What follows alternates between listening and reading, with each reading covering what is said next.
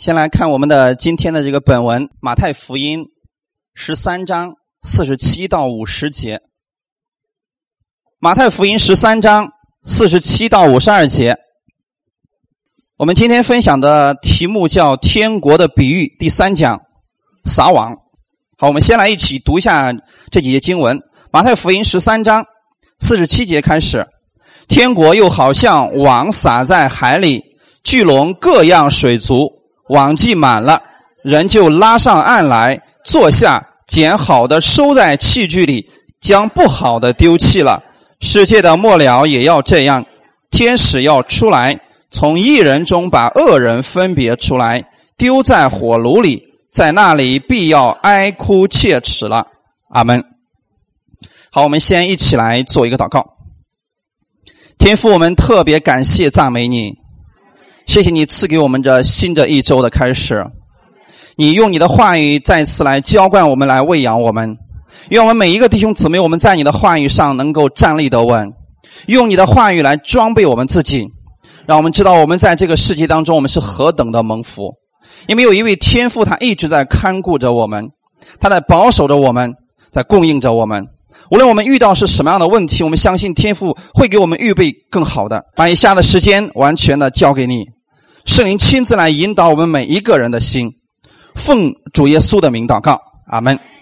因为你看啊，耶稣虽然说讲了许多关于天国的比喻，但实际上每一个还是不太相同的啊，嗯，有很多还是有区别在里边的。像今天我们讲的这个说，天国又好像网撒在海里边，弟兄姊妹，耶稣用的这些东西，其实都是当时非常普遍的东西。为什么耶稣一会儿说是地里的宝贝，一会儿说是这个好珠子，一会儿又说这个撒网？这究竟是怎么回事情呢？因为耶稣讲到跟法利赛人他们讲到不一样。耶稣讲到的目的很简单，他想把最复杂的事情，然后用最简单的方式给大家表明出来。你说天国好不好描述？太不好描述了。因为用我们的语言，你根本无法把天国给说明白了。所以耶稣为了让他们明白说天国有多好啊，就用了生活当中非常熟悉的一些例子。比如说，对农民来讲，他们最熟悉什么？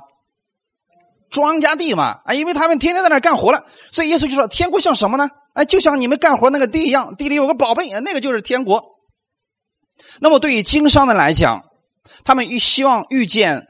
好的宝贝是不是？就是众家的珠子。好，那么耶稣就说了：“哎呀，你们做生意的，你们要知道，你们都喜欢淘的好宝贝。那么呢，天国就像一个好珠子一样。那么今天是面对这群是渔夫，所以我们知道，在教会当中讲道其实是比较难的。他为什么比较难呢？因为他各式各样的人都有。哎，有这个研究生毕业的，也有呢没有上过学的。”有老人，有小孩子，各种经历呀、人际关系啊，还有过去的生活状态，它都不一样。那么，对于这样的情况下，我们可能，如果我们只用一种方式来讲道的话，可能很多人、其他人就听不懂了。啊，不是说咱讲不了那些专业术语，讲明白了，大家可能也不愿意听。比如说，我给你讲很多这个呃希腊的哲学家们，他说了什么那个很长的哲学，对于你们来讲没有任何意义。所以我希望是把天国。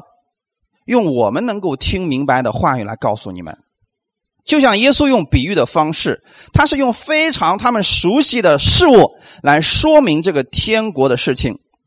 犹太人撒网有两种方式，第一种方式是钓鱼，你像获得鱼，第一种方式是钓鱼，对吧？用个鱼钩，然后呢撒下饵，扔到海里边，然后开始钓鱼。那么钓上来可能是一条啊或者两条的，人站在海边。或者河边用力去甩鱼竿呃，然后呢，这个鱼咬钩以后啊，他就把它钓上来。这是第一种方式，你可以获得鱼。那么第二种方式就是他们非常常见的在海边作业的这些人，他们用的是网来捕鱼的，是撒网来捕鱼的。渔夫站在岸边或者船上，将这个网撒在海里边。当岸上的渔夫或者船只不动的时候，由于这个网比较大，因此是合在一起的。请记得，这个网不是一个人能够拉得动的。所以一般来讲，这个网呢都需要最少需要两个人以上啊，然后才能把这个网给拖动，要不然就是用两只船啊带着这个网往前走。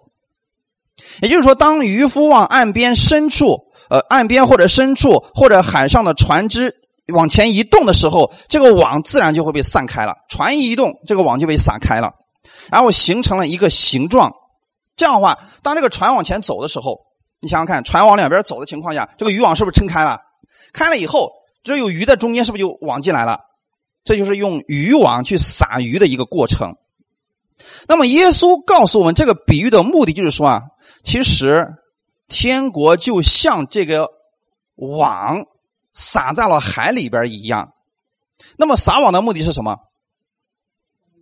哎，没错，是为了网到鱼，并不是网一堆石头或者贝壳回来吧？啊，他是为了网鱼，网网一些有价值的一些水族。所以，这个撒网的工作不是一个渔夫能够完成的，是需要好几个人齐心协力才能做成的事情。今天我们给大家讲撒网的人，是指教会里边的与耶稣同工的信徒。请听好了，这次我们讲的跟前面的就不太一样，前面是指个人的，到今天这样讲的时候，就是关于教会的撒网，单个人做不了。是好几个人需要一起来互相合作、同心合意、齐心协力的。另外呢，这个撒网也需要有敏锐的眼睛、灵活的身体以及高超的捕鱼技术。你像彼得，他是个撒网的人，对不对？你别管你说我啥都不懂，我就弄两只船，然后拖着网往前走，你不一定能打到鱼。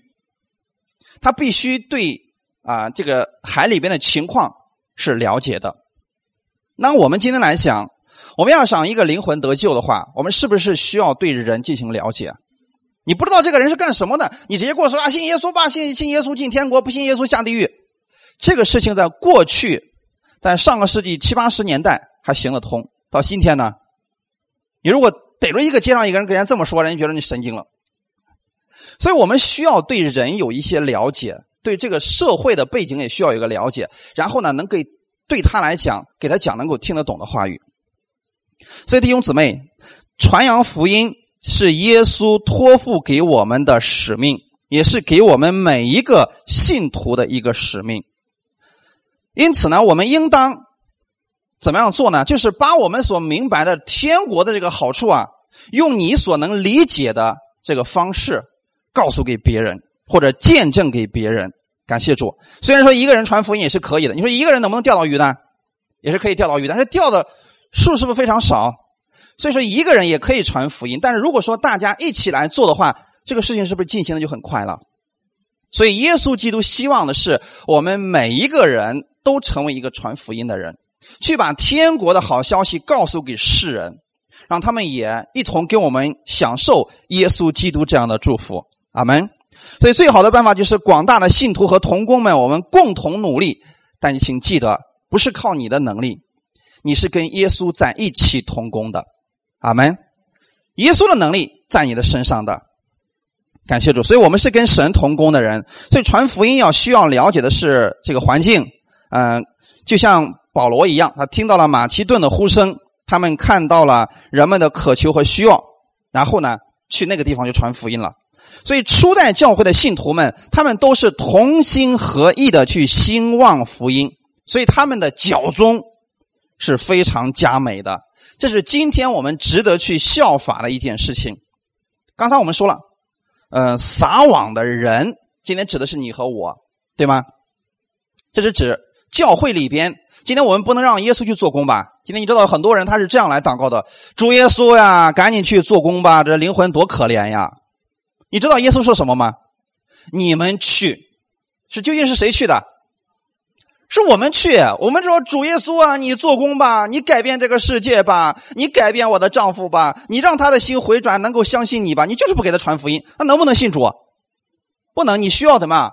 张开口向他来讲。耶稣说：“你们去传福音给万民听。”我们说：“主啊，你去。”其实这就错了，是不是？对我们来讲呢，我们要明白。今天是我们在撒网，阿门。管理者是耶稣，但是是我们在做工的弟兄姊妹。所以这个网指的就是教会，阿门。网指的就是教会啊。所以渔网一般是用质量很高的绳索编制而成的，是非常严密的、坚固的和耐用的。这个意思是什么呢？你看这个渔网是不是一排一排、一一一横排、一竖排的？它是编制起来的，才能称为是网。这个意思是什么呢？教会当中，我们弟兄姊妹之间。有的人他做的是横的那一排，有的人做的是纵的一排，然后我们需要连接起来，然后才能做工，对吗？我们是需要肢体之间互相搭配，然后才能够去拯救灵魂的呀。靠我们自己虽然也能做，但是呢，没有一起来做的那个效果大一些。所以，当这个渔网被编制起来之后，它就能够经历风浪、耐腐蚀，能够挡住鱼的冲击。渔夫是以捕鱼为生，所以他们非常爱惜这个渔网。因此啊，如果当他不出海的时候，他就会把这个渔网洗干净，放在船上或者放在家里边，出海的时候才用。如果渔网破了，他会去修补它，因为如果不修补的话，是不是会有一些？鱼就会从这个缝隙里边逃走了，这个意思是什么呢？教会它本身就是一张巨大的网。那么，当我们给别人传福音的时候，你比如说今天我们呃里面也有新来的，第一次来的，好了，我们把他叫到教会，说你去听到吧。好了，扔到教会之后，你说我的任务完成了，我再也不用管他了。然后这个人在那听了也没有听懂，然后接下去你也不用管他，这个鱼就等于说这个鱼从这里面溜出去是一样的，它本身它并没有得着什么东西，弟兄姊妹，所以我们需要的是弟兄姊妹，我们一起齐心协力的来兴旺福音，阿门。让这个人知道耶稣的好处究竟是什么，让这个人明白天国给他能带来什么，不要让他只听的说啊，那是一个精神寄托，让他要认识耶稣就在他的生活当中。阿门，确实的，耶稣能够帮助他。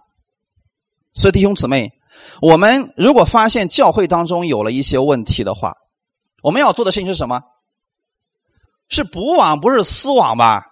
不能说，哎呀，在教会有问题啊！我发现这个教会谁谁谁，呃，那个那个执事不合格，我不在这个教会待了，我出去之后，巴拉巴拉巴拉，到处去说这个教会的坏话，这就等于说不是补网，是撕网，啊，什么鱼都得不着了。弟兄姊妹，那么我们在天上的赏赐也就没有了。这个时候，我们看到了弟兄姊妹的缺点之后，我们是需要去补足他的缺点的。阿门。就像彼得一样，他发现这个渔网破了，他是需要把这个渔网补起来的。哈利路亚！这就是教会啊，弟兄姊妹，教会的职责，教会的职责是什么呢？接纳信徒。网的职责是什么？网的职责就是当鱼进入之后，你得把它网住，这就是网的职责吧。教会的职责呢？当灵魂进到教会的时候，这个教会要负责的。阿门。那么我们不能说主耶稣你负责吧？我们不能让耶稣负责，真心的负责的是谁？是我们自己。阿门。所以今天我们不是说把一个人说跟我去教会吧，去教会听到吧，啊，一到教会事完成了，不是这样的。当他接受耶稣的那一刻，实际上你才是需要以后。常常为他来负责，为他来祷告，为他来劝勉的，阿门。那个时候，信仰生活才算是真正的开始啊。所以，教会它是需要去发光的。在启示录的第二章、第三章里面，是不是提到了七个教会？那如果说这个教会它不发光的话，就等于说这个渔网它不起作用了。那么，这个渔网要它干什么呢？那这个渔网里边到处都是窟窿了。没有办法补了，你会怎么做？你会把这个渔网扔掉，会换一个渔网，对不对？因为你要对这些鱼来负责的。弟兄姊妹，今天我们我们我们要明白啊，比喻和现实一样不一样？还是有点差别的啊。那么我们捕这个鱼的目的是为了什么？啊，为了吃。耶稣捕我们是为了什么？所以说，这就是比喻和现实啊。你不能说好。我终于明白人家说那个意思了。我们就像网一样，我没事就把人往教会拉，拉了教会把他给宰了。这就很多人说了：“哎呦，这耶稣不能信呀！你看啊，我不信耶稣，我还啥都不知道。等我到了教会之后，又让我交钱呢，这不是把人家弄进来宰人家吗？”今天弟兄姊妹，我们明白，耶稣基督这个网跟世上的网是不一样的网。阿门。他把鱼网进来的目的是，从此以后你再也不需要去出去为自己的食去找了，因为到这里我会给你供应的。阿门。这是耶稣基督那个网。所以，如果我们是那只鱼，我们特别愿意进这个网，因为他跟那个要吃你的那个网是不一样的，弟兄姊妹。所以，我们要把这样的福音告诉给世人。今天你虽然是一只鱼，但是你进到耶稣基督里边，耶稣不是把你弄进去，把你给宰了吃了。耶稣是要供应你最好的。阿门。那么刚才我们说了，教会呢，它的职责就是要发光，要接纳信徒的。在启示录里边提到了七个教会，但是在七个教会当中，里面又有一些问题了。我们需要来翻一下圣经啊。我们一起来翻圣经启示录的第二章吧。我们稍微看几节经文。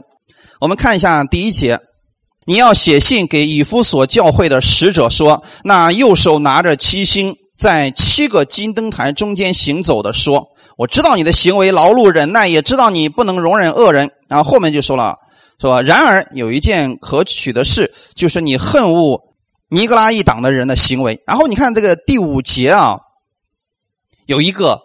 警戒的部分，所以应当回想你是从哪里坠落的，并要悔改，行起初所行的事。你若不悔改，我就临到你那里，把你的灯台从原处挪去。是不是有一些责备的事情了？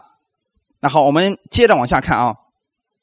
比如说这个十四节的，你要写信给老底家教会的使者，说那位阿门的。为诚实、真实见证的，在神创造万物之上为元首的说：“你的行为不冷也不热，我巴不得你或冷或热。你既如温水，也不冷也不热，所以我必从我口中把你吐出去。”很多人是不是读到这些新闻都很害怕？所以今天有很多人就开始这样来吓唬信徒了：“你们小心点如果不悔改。”你的行为不好，你不劳碌，不忍耐，不能容忍恶人，你小心点上帝啊会把你扔掉的，弟兄姊妹，这里难道是这个意思吗？把你从灯台上挪去的，那就是没了，把你从生命赛上涂去了。那么涂到哪里去了呢？很多人说了，那就是不得救了。所以有些人信了一辈子，最后还不知道自己能不能得救的。弟兄姊妹，这个问题在哪里呢？所以我想给大家分享的是，从第二章开始到第三章里面提到的七个教会，它都不是对信徒讲的，它是对教会的使者讲的。听听好了啊，他是对教会的使者讲的。所以我们刚才提到是教会是金灯台，那么教会是不是有个负责的人？啊，这个就是使者啊。你看这个，你们从仔细的去读这个七个教会啊，你要写信给以弗所教会的使者。你要写信给士马拿教会的使者，你要写信给别加摩教会的使者，他都指的是教会的使者。阿门，不是信徒啊，是信徒就麻烦了。你说上帝要把你从嘴里吐出来，请问你们是不冷不热的信徒吗？有人说我差不多就是你所说的那个样子，我就像温水一样，不冷也不热。你说我还没传什么福音，我对传福音根本就没什么兴趣。呃，我也。生活当中也没见证什么神，神好像就没在我的生活当中。恭喜你，已经成为温水了。那你说神把你吐出去怎么办？吐哪儿去了？别人说不得救了。你这么怎么样去解释，就把救恩给解释没了？这样的话，就很多人就很害怕，我究竟能不能上天国呀？其实这里指的是教会的使者。拿咱们教会是来讲的话，如果是写给这个恩典福音教会的，这段经文指的就是我，大家能明白吗？是给我来讲的。那么我作为一个教会的使者来讲，如果说我是一个不冷不热的，那你们能好哪儿去？请问，对不对，弟兄姊妹？如果我都没有好的见证，你们的见证能好哪儿去？所以弟兄姊妹，这是一个非常重要的一个事情。他写给教会的使者是要告诉我们：如果这个教会的使者他出问题了，他的信息出问题了，他传的是律法的道，天天这么打击这群信徒。说你们都是有罪的人，你们要去赶鬼，要没事要不要让恶灵在你身上再做工了？要每天斥责鬼，让鬼离开你。天天讲的都是鬼，那你说这群信徒不被鬼附才怪呢？所以说，这个使者他把道给讲错了，就会给下面的信徒造成剧烈的一些影响。别说去捕鱼了，他们自己天天修网都修不了好，都修不好的。所以今天我们知道，教会的主要工作就是去接纳信徒、拯救灵魂，对吗？如果我们这个网都出问题了，那你说你还能拯救灵魂？你先先拯救自己再说吧。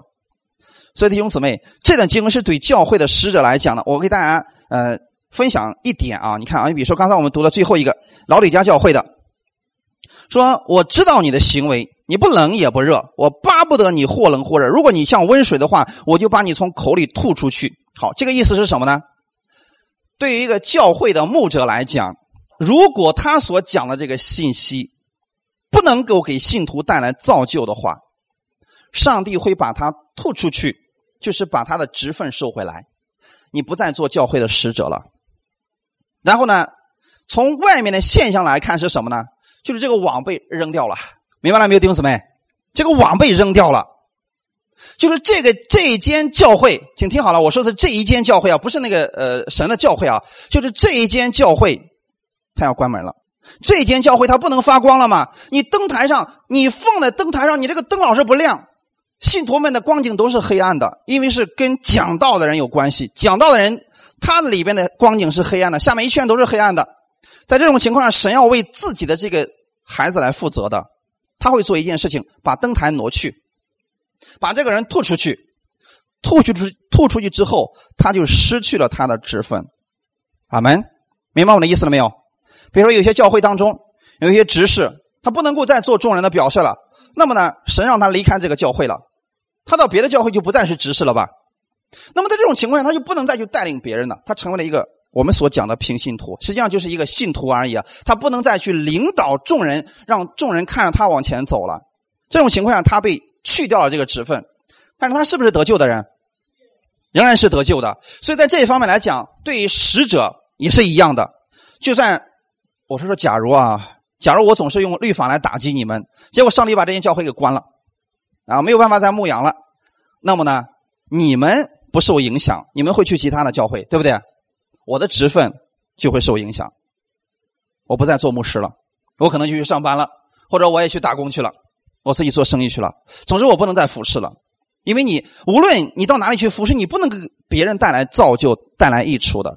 这就是这段经文的意思，他对使者讲的，绝对不是对信徒讲的，大家分清楚了。阿门。今天我们所说这个网，这个网主要是用来网鱼的。对我们来讲，教会的使者他主要是来供应信徒的，而不是打击信徒的。阿门。刚才我们说了，如果这个网出问题了，它已经千疮百孔了，你都知道最好的方法就是把这个网扔一边去，你别捕鱼了啊，你不适合捕鱼了。那么这些鱼会不会受影响呢？你记得啊，那只网破了，还有没有别的网进来？对了。所以这个鱼总是不受影响的哈，对于我们来讲，教会就算关闭了，你们不受影响，因为还有别的教会。阿门，感谢主啊！所以这个网指的是教会啊，弟兄姊妹，教会是一个发光的地方，是能够给世人带来粮食、能够喂养的地方。就是今天我们捕的鱼，我们不能把鱼捕回来之后，让这鱼饿的饿的最后都饿扁了，那个是毫无意义的啊！我们捕了鱼之后。是要来喂养他们的，阿门，弟兄姊妹，这是我们捕鱼的目的。你让一个人进入教会当中，你是需要给他的生命、给他的生活带来改变的。他过去是个抑郁症患者，天天就想死了，都不知道怎么活的那个那那样一个人，天天晚上失眠的一个人。你把他带到教会里边来之后，你要为他的生命来负责的，阿门。因为你知道解决的方法在哪里，在耶稣那里。哈利路亚！所以你把他带到耶稣面前，让耶稣亲自来供应他，解决他的问题，然后他这个生命就被建立起来了。哈利路亚！然后他进来之后呢，他知道了耶稣基督的好处，他跟你一起，也就网别的鱼，目的不是为了吃这个鱼，请听好了哈，我总怕大家能够理解错了啊，跟现实当中的捕鱼的目的还是不一样的。今天我们捕鱼的目的是为了喂这条鱼，阿门。不希望它在海里边再去游荡了。你过来，这有好的，有最好的给你供应的。阿门，感谢主啊！所以我们今天让一个灵魂得救的目的是为了他，是为了他得益处。哈利路亚！教会的职责就是牧养信徒，嗯，然后呢，把神的话语告诉他们，当他们失去方向的时候，耶稣基督的话语就是他们的方向。阿门。当他们软弱的时候，耶稣基督的话语就是他们的刚强。所以说，我们把鱼带进来的目的是为了让这条鱼更加健康的活着。哈利路亚。这样的话，我们才能够吸引更多的人来进入到教会当中。但请记得，教会的事工绝对不能分散着去做。他说：“你做你的，我做我的，大家各做各的，呃，互相不搭理，这个是不行的。大家是需要同心合意的来做的。阿门。也就是需要来互相搭配，彼此来合作的。我们看一段经文，以弗所说的第二章二十一节说了。”各房靠他联络得合适，渐渐成为主的圣殿。这个他指的是谁？我们靠着耶稣，阿门。我们靠着耶稣联络在一起，然后我们就成为了一个主的圣殿。你们现在想想，是不是像一张网了？哎，你和我靠着耶稣连接起来，你和他也靠着耶稣连接起来，他和他靠着耶稣连接起来，是不是就形成了一张网了？大家一起为了兴旺福音，大家一起为了建造神的圣殿而生活，这就是这段经文要告诉大家的，就是天国不是我们某一个人单打独斗的，是需要我们自己跟其他人靠着耶稣基督联合起来的。阿门。那我们再回来看我们今天这个本文，马太福音的十三章里边。然后这就提到说，天国又好像网撒在什么地方呢？啊，这个网不是撒在泥里边，这个网也不是撒在这个沙漠里边，这个网是撒在海里边的。海预表的是多国、多方、多民，你可以理解为世界。请记得，教会是撒在什么地方的？撒在世界当中的。阿门。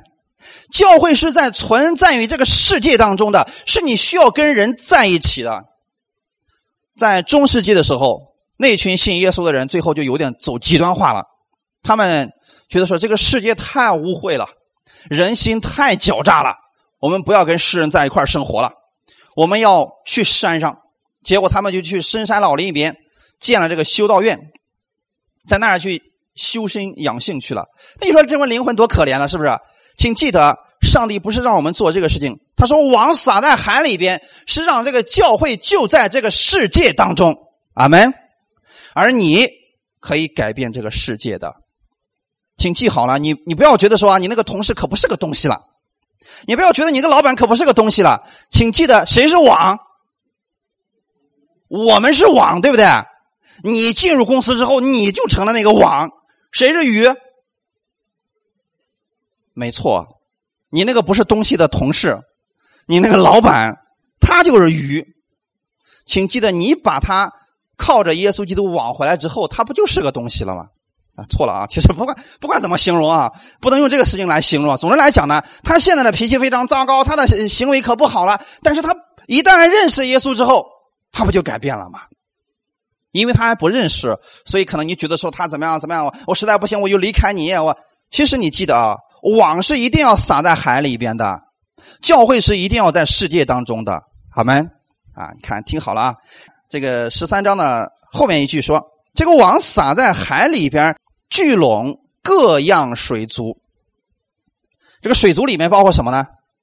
鱼啊、虾呀、啊什么乌龟啦，这个代表着什么？你们想想起来了没有？世界里边形形色色的人，阿门。包不包刚才我跟你所说的那个？你觉得这个人脾气怎么会是这个样子呢？你觉得那个人啊，他怎么脾气慢吞吞的，就像那个什么什么一样啊？不要说出来就行啊。他有些人他的是这个样子的，有些人是那个样子的。但是耶稣要不要接纳他们？哎，你不能这个网走的时候不行，乌龟不要啊，你去一边去，不能。这个网过的时候是所有的都要进来的，都要给你聚拢进去的。哈利路亚。好，所以说这是重要的啊。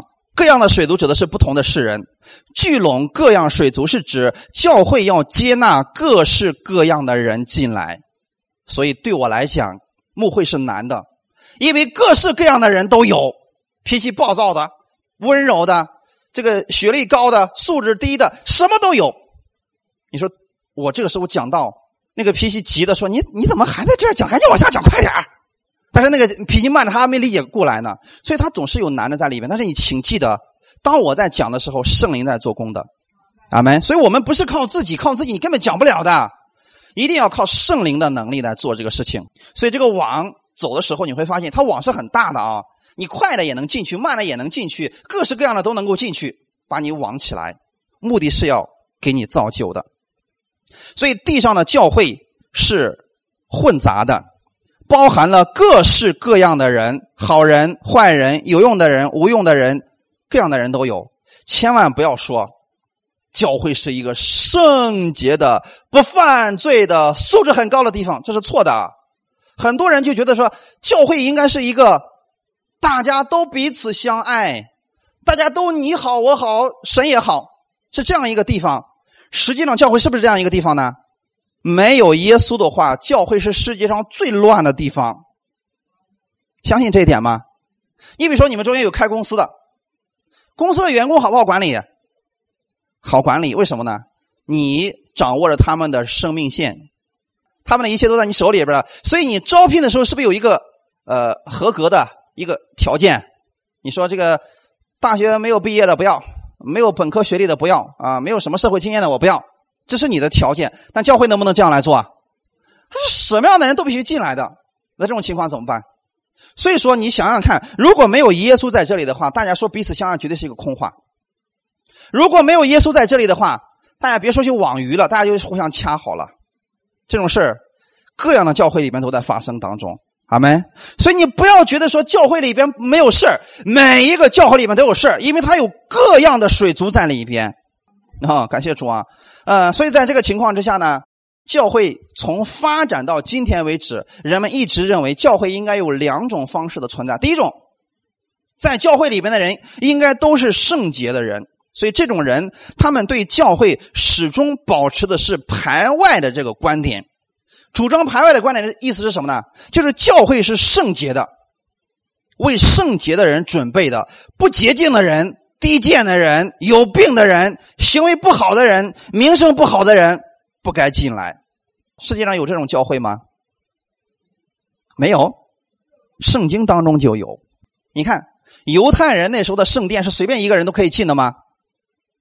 是不是随便人能进的？你比如有个瘸子，有个瞎眼的，能不能进去？你没有资格进去啊！你顶多在外邦人的院子里面晃荡就行了。你能进到那里边内院去啊？你敢进入到那个圣殿里边去啊？啊！找到门口有几个人把你都架出去扔到外边去了。不是所有的人都能够进去啊。那个时候啊，所以犹太人他们认为进入教会的人必须是圣洁的、不犯罪的，这样的人才能够进去啊。直到今天为止，人们很多人延续了犹太人这种方式，说什么呢？说这个教会当中啊，如果说啊，你这个人不圣洁，你就别进来了。我身边亲自有这样的一些见证，有一些牧师非常的严格，比如说两点钟开始聚会，你要是晚到一分钟，你敢推着门进来，那牧师说出去。你把这个地方当成什么地方了？这是神的殿，你迟到了你就站在外边给我听就行了，别给我进来了。哦，我能觉得说这个地方的人必须是圣洁的。听话的、有规矩的，要不然你就在外边待着，别进来，没有资格进来。今天还有这样的教会呢，这是属于排外型的教会。比如说你这个名声不好了，你在外边别人都讨厌你，说你是什么低贱的，什么坏事都干过来。你进到他们教会，他说啊，你这人别进我们教会，你进来我们教会都被你给糟蹋了，你去别的教会吧。你们知道有这样的教会吗？有的。我给大家讲一个见证啊，现实当中的见证。你们知道有一些律法的教会，他们特别注重人的这个外面的这个样式吗？有一个姊妹，她从小到大从来就没化过妆，没涂过口红，也没涂过这个手指甲。有一次呢，他去了外地去一个教会里边，要见那个教会的牧者，因为一直在听他的讲道，所以特别想去见到他。在他去之前呢，他先去了他姐姐家里边，呃，因为那天正好是一个主日。他就跟他姐姐一起去了当地的教会。去之前啊，精心的做了一个打扮，人生第一次涂上了口红，涂上了红指甲，还穿上了裙子，进教会了。刚进教会之后，往那一当一坐，这时候蹭蹭蹭蹭蹭过来一个老阿姨，啊！你看看你嘴画的跟个鬼似的，那指甲涂的跟什么似的？你这样能荣耀神的名吗？你这是为神蒙羞啊！哇，你知道吗？当时说的那个姊妹就非常的受打击啊。后来这个姊妹去见了那个传道人，跟他在一块聊天的时候，他就说了：“其实他们根本不知道，这是我人生第一次我涂口红。我想我漂漂亮亮的去教会里边，因为我去了别的教会嘛。我想我以最好的一个样式，我想去参加神的聚会。”没想到竟然受到了这种待遇啊！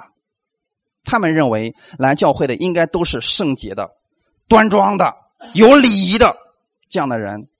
那么这是第一种。那么第二种是什么呢？第二种就认为说啊，包容型的。第一种是排外型，第二种是包容型的。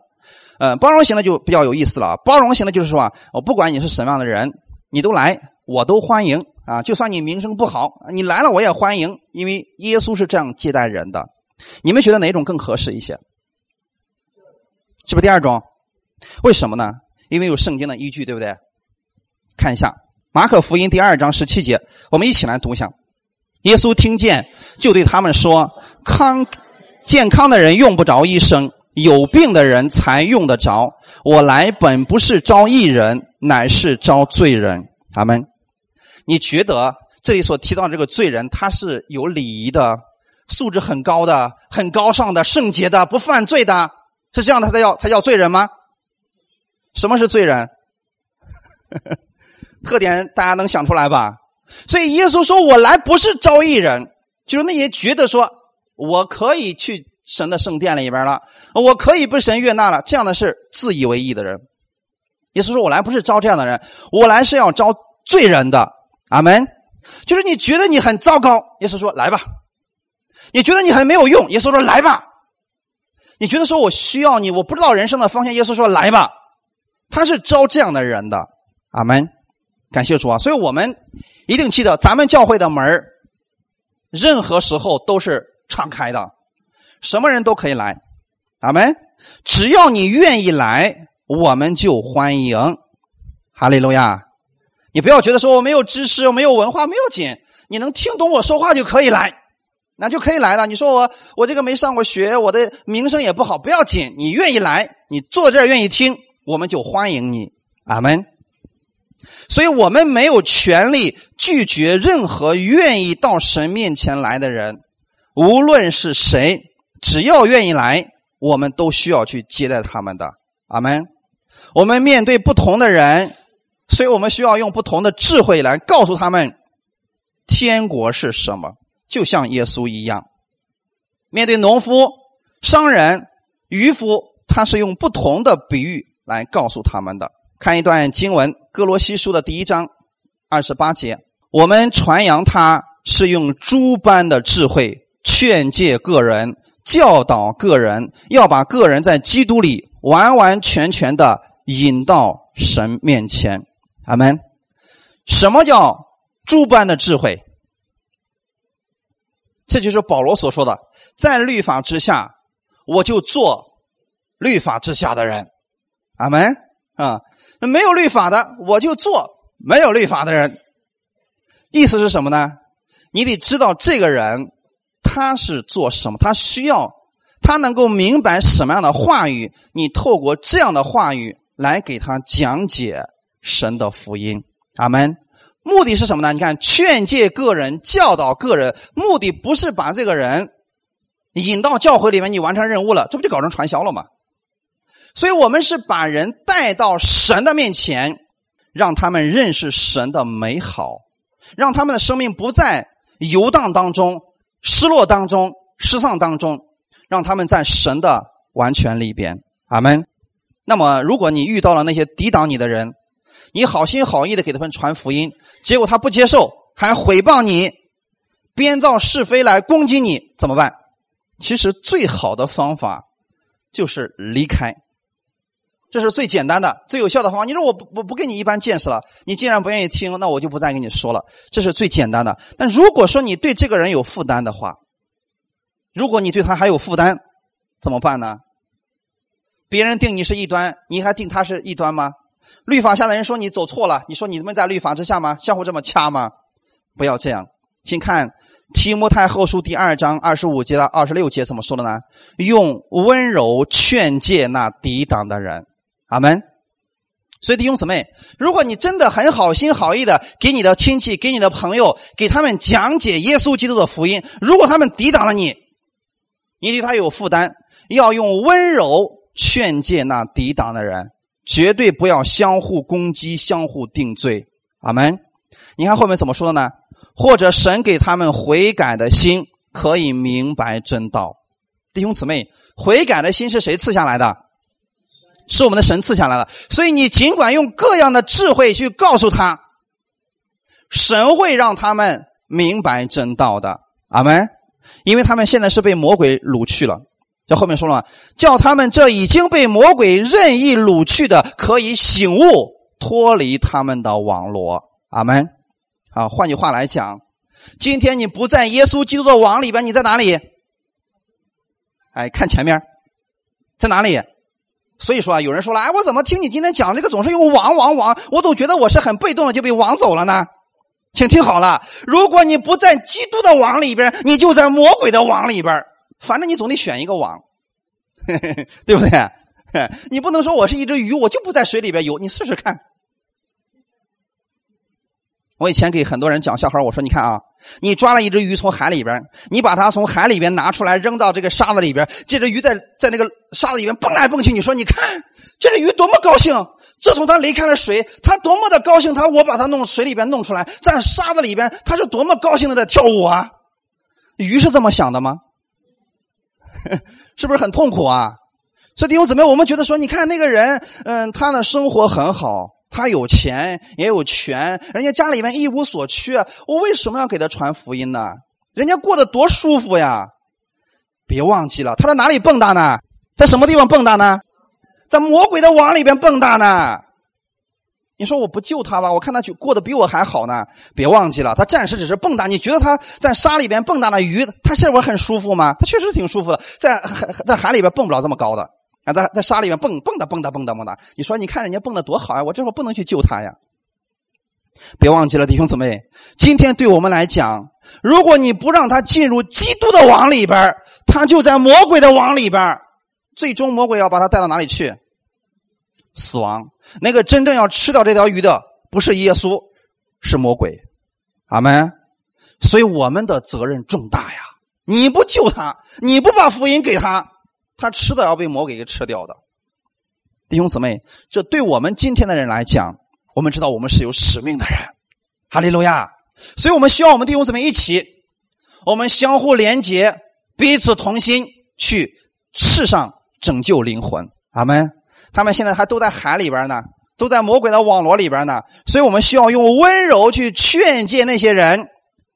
然后为他们祷告，神赐给他们一个悔改的心，让他们明白真道。阿门。耶稣并没有给我们审判和定罪的权柄。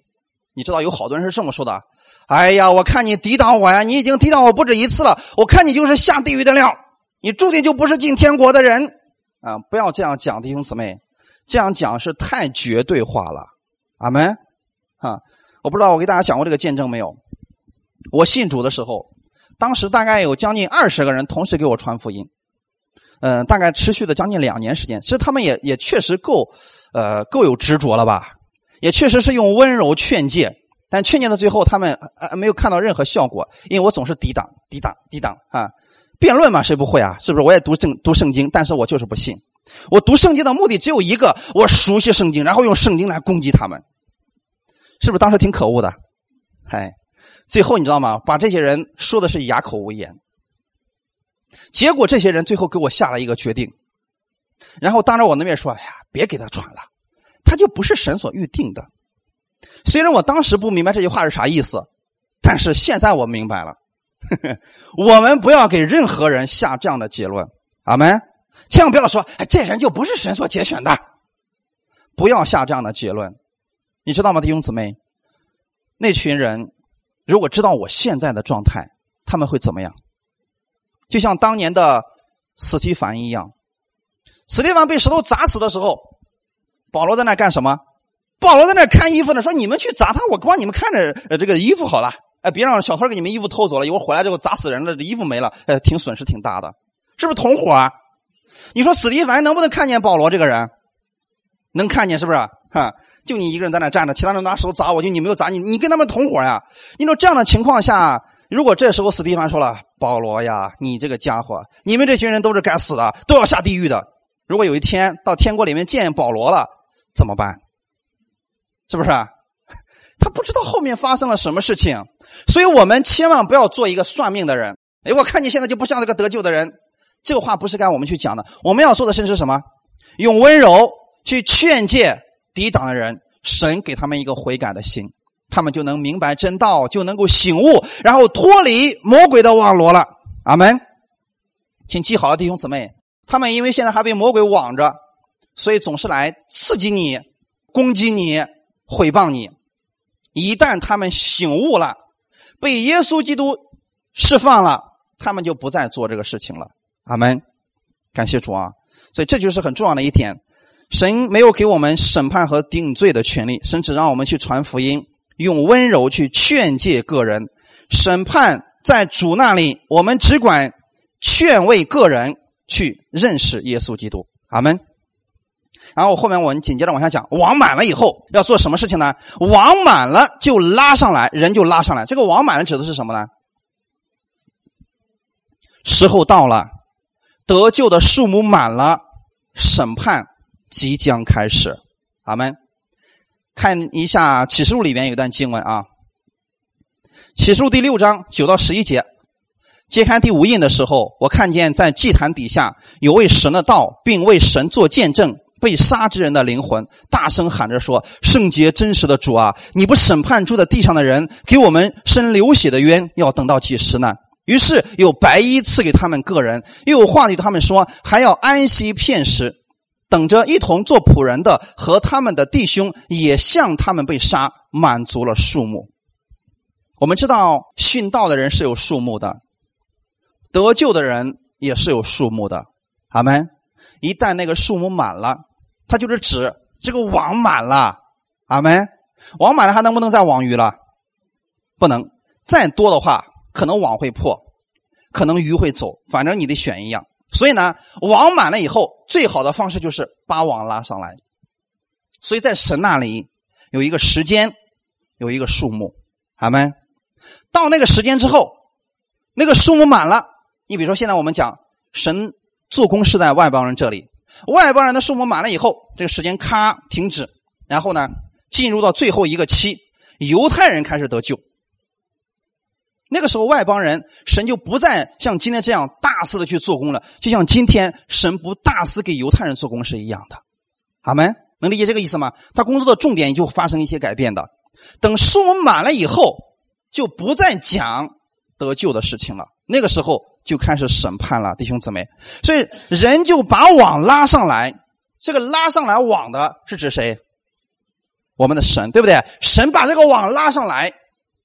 以前我们都在世界上，都坐在教会里边，是不是就像现在我们还在海里边一样？是不是还在世界上？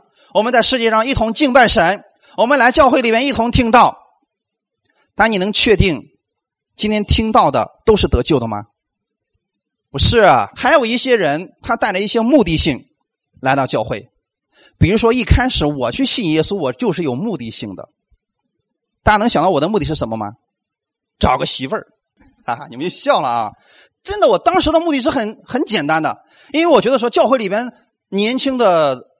姊妹非常多，我说去那儿这个几率比较大，因为我早都听说了，去之前都要调查的嘛。就像今天我们说了，渔夫你下网之前都要调查了，是不是？我那时候调查过了，我说教会里边嗯弟兄可少了，然后这个呃姊妹多，大多数都是没结婚的。我说去那儿几率比较大呀。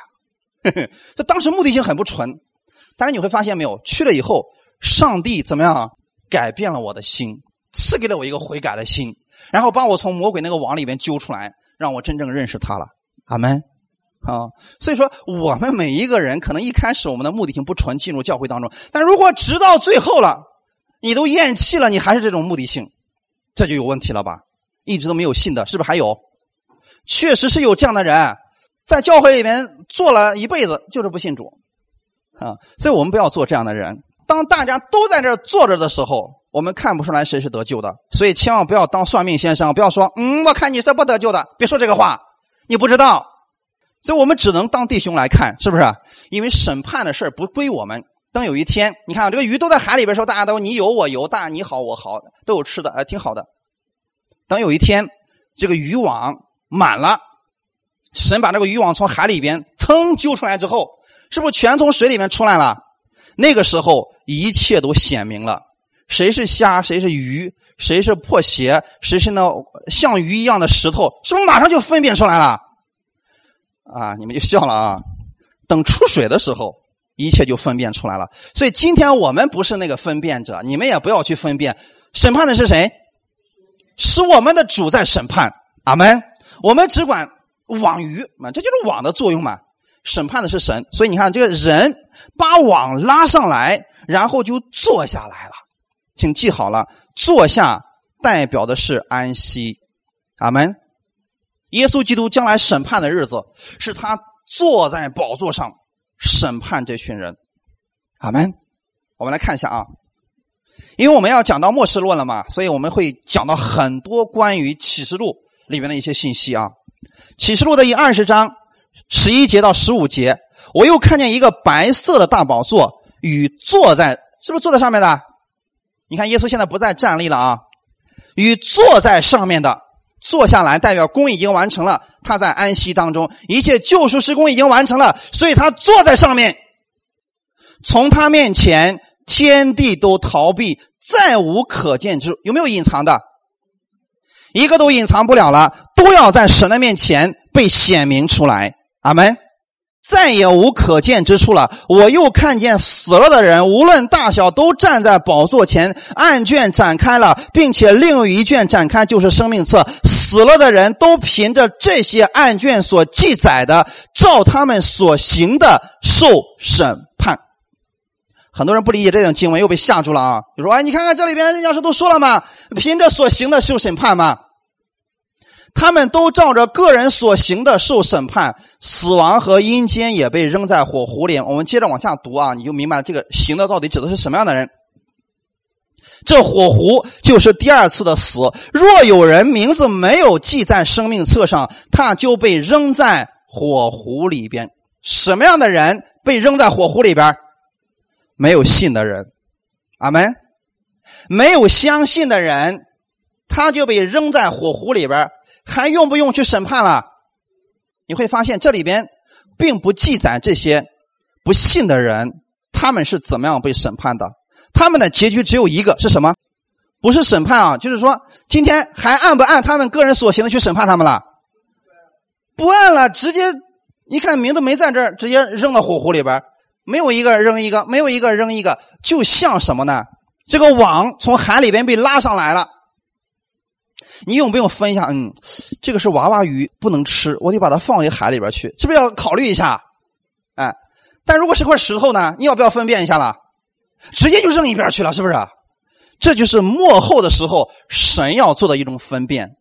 请听好了，你看啊，如果你的名字没有被记在生命册上，直接被扔在火湖里边；如果你的名字在生命册上，这个时候才需要按照你所行的来审判你。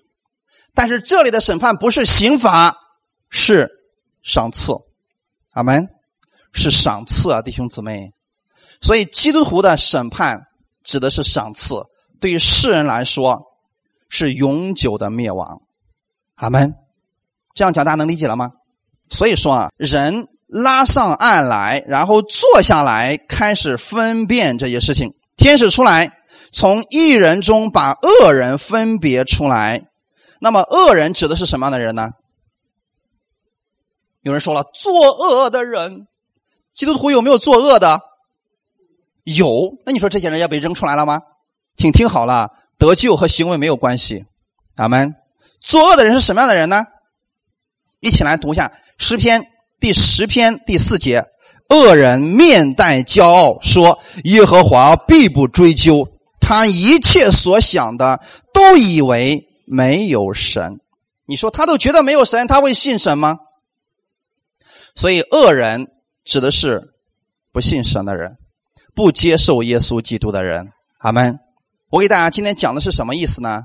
这个网撒在海里边，指的是今天教会在世界当中做拯救的施工，就像网在海里边行走一样。所以教会在这个世界上要是活的，要是动的，他要去不断的去拯救这些灵魂的。阿门。然后就是邀请人进入到教会里面来。所以我愿意弟兄姊妹，你邀请你的弟兄姊妹，邀请你的亲戚朋友来到教会当中来。让他们听见这福音的好消息，阿门！让他们听见耶稣基督这样的真理，让他们的生命不再一样。那么这样的情况下，等到将来上帝开始审判世人的时候，我们知道这个日子是不是很的很近了？上次我给大家分享过了，这个日子非常的近了，已经近到可能我们这个时代就能够看到具体的日子哪一天我们不知道。如果谁告诉你具体是哪一天，他一定是异端。请听好了啊，我们只知道这个日子非常近了，从各方面来看，它真的非常近了。但是我们不知道具体的日子是哪一天，但那一天会不会来到呢？会来到了那一天就开始分辨了。请听好了，现在不是从恶人中去挑一人，是从一人中去挑恶人。看出来没有？就是在教会里边的审判吧。他不是在世界当中哦，我看你是艺人，拿出来进入天国，不是这个样子的，是在教会当中，在教会当中一看，好，你在我的网里边，可是你不信，拿出来扔掉了。在海里边不仅仅是有鱼，你看这个渔网一拉上来之后，是不是还有海草？还有一些什么的乱七八糟的东西，别人扔的破衣服啊、破鞋子呀、破帽子啊，是不是也会被网出来？网出来之后，你看到这些东西，你会做什么事情？你直接拿出来扔了。拿出来扔了，把好的，请听好了，把好的鱼放哪儿去了？哎，放到你的器具里边去了。所以审判也是这个样子。你看啊，四十九节，世界的末了也要这样，天使要出来，把一人从一人中把恶人分别出来，丢哪儿去了？丢在火炉里，在那里必要哀哭切齿了。阿门。这就是今天我们读的这段经文。最后，恶人的去处就是这个名字没有记在生命册上，他们就被扔在火湖里边因为现在用的是比喻，对不对？说扔在火炉里边其实人能进到炉子里边去吗？啊，有点困难的，很大一个炉子。但是最后呢，这用的是什么？火湖，证明是全部的审判。阿门，弟兄姊妹，所以现在还有机会。你现在还有机会给你现在的朋友去传福音，让他们明白耶稣基督的恩典。阿门。我们再次需要强调一下，教会就像网一样，在这个世界上网各样的水族，邀请各样的人进入教会当中去。但是我们今天邀请人来教会，绝对不是要把他给宰了，把他给吃了，是要给他供应生命。阿门。把耶稣基督的生命今天要供应给他们。哈利路亚！好，我们一起来祷告。天父，我们特别感谢赞美你，谢谢你今天再次让我们明白了，我们就是那网里边的好鱼，教会就是网，而我们今天在这个世上的时候，我们是发挥我们网的作用，让我们身边的人能够进入到这个网里边来。因为过去我们就像那个流浪的鱼一样，我们四处在找食物，我们四处在为我们的生命、为我们的生活而奔波。但今天我们进到基督里边，他要负起我们全部的责任。主耶稣，我愿意在基督里边享受你给我的供应，我也愿意我身边的朋友他们能听到这样的好消息，再次的帮助我们，给我们力量，给我们智慧，让我们用各样的智慧去劝诫人进入到基督里边来。感谢赞美你，谢谢你这样的爱我们，请帮助我们，给我们力量，在这周当中，能够在生活当中能够彰显荣耀你的名。感谢赞美主，奉主耶稣基督的名祷告，阿门。